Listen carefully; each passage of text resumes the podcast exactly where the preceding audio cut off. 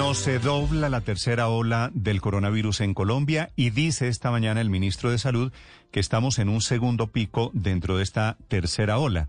No hemos podido bajar de menos de 500 muertos diarios y alertan esta mañana organizaciones médicas, asociaciones científicas de todo el país diciendo que podríamos llegar a 800 muertos diarios que sería una calamidad mucho mayor en caso de que sigan estas reaperturas y las protestas que hay en el país como si no estuviéramos en la pandemia. Ricardo González. Hola Néstor, buenos días. Pues le cuento primero el llamado desesperado que hace esta mañana el ministro de Salud, Fernando Ruiz, una comunicación muy temprano conocida del ministro, previendo las protestas de mañana, las manifestaciones convocadas por el Comité de Paro, la séptima, el, el séptimo miércoles de movilizaciones.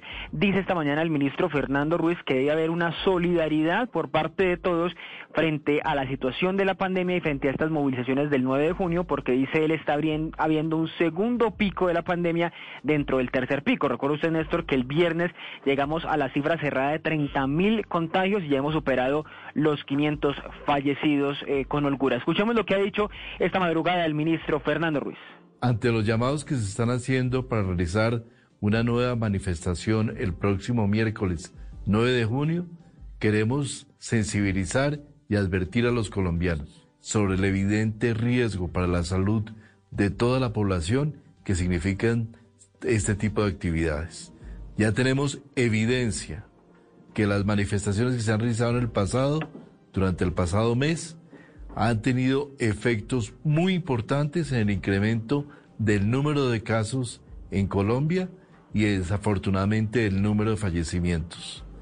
Hemos tenido... Dice el ministro, escúchelo ahí, Néstor, tenemos evidencia de que ha tenido efectos estas manifestaciones, con las cifras que hemos conocido en los últimos días, ha tenido efecto en los muertos y en los contagios.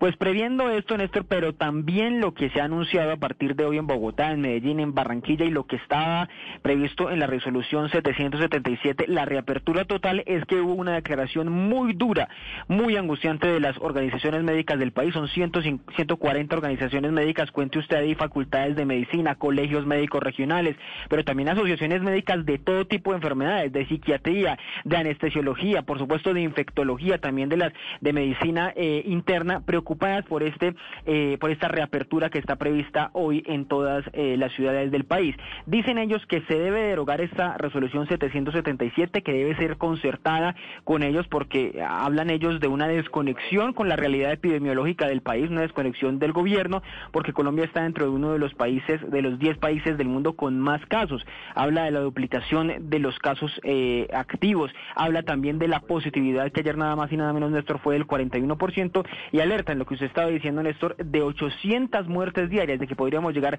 hasta 800 muertes diarias en el país si sigue esta reactivación. Critican, Néstor, un modelo que el gobierno ha llamado como el IREM, el eh, Índice de Resiliencia Epidemiológica Municipal, un eh, indicador bastante enredado que ha puesto el, el ministerio en su resolución para la reapertura de los eventos masivos y también, Néstor, piden al gobierno, pero también al comité de paro, que haya un acuerdo pronto, un acuerdo para levantar el paro nacional. Por último, hablan, Néstor, de una vacunación masiva, unos anillos de vacunación, dicen ellos, en lugares donde haya mayor contagio y mayor letalidad.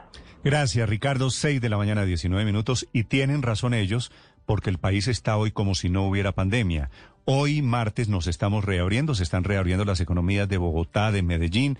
Quiere decir, no hay toque de queda, no hay restricciones a las movilidades a partir de hoy, ni en Bogotá, ni en Medellín, ni en Barranquilla, en donde hay hoy partido de la selección Colombia. Y mañana, día de paro y día de toma de las ciudades de los señores del paro, como si nada. Todos como si no existiera pandemia, desafortunadamente.